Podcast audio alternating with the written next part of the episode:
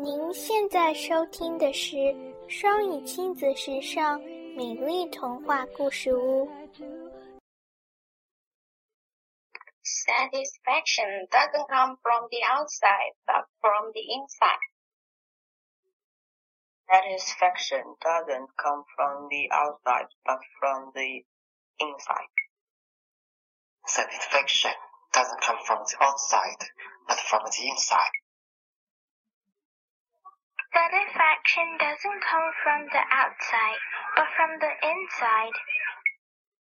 Come on, you're handing out baseball bats. Oh, nuts. Can I steal one cake? Sweetheart. Stephanie, guess who's here to see you? Oh, Brett, Brett. Satisfaction doesn't come from the outside, but from the inside. Satisfaction doesn't come from the outside, but from the inside. Again, 啊、应该读 z 这里这两个字都是在元音前面，所以都要发生变音。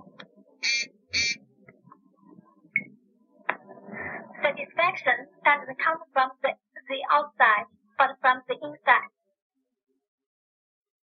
这玩意儿憋着哈，Ladies and gentlemen，完了看不出才能看看腿儿。 Satisfaction doesn't come from the outside, but from the inside. Satisfaction doesn't come from the outside, but from the inside. Satisfaction doesn't come from the outside, but from the inside.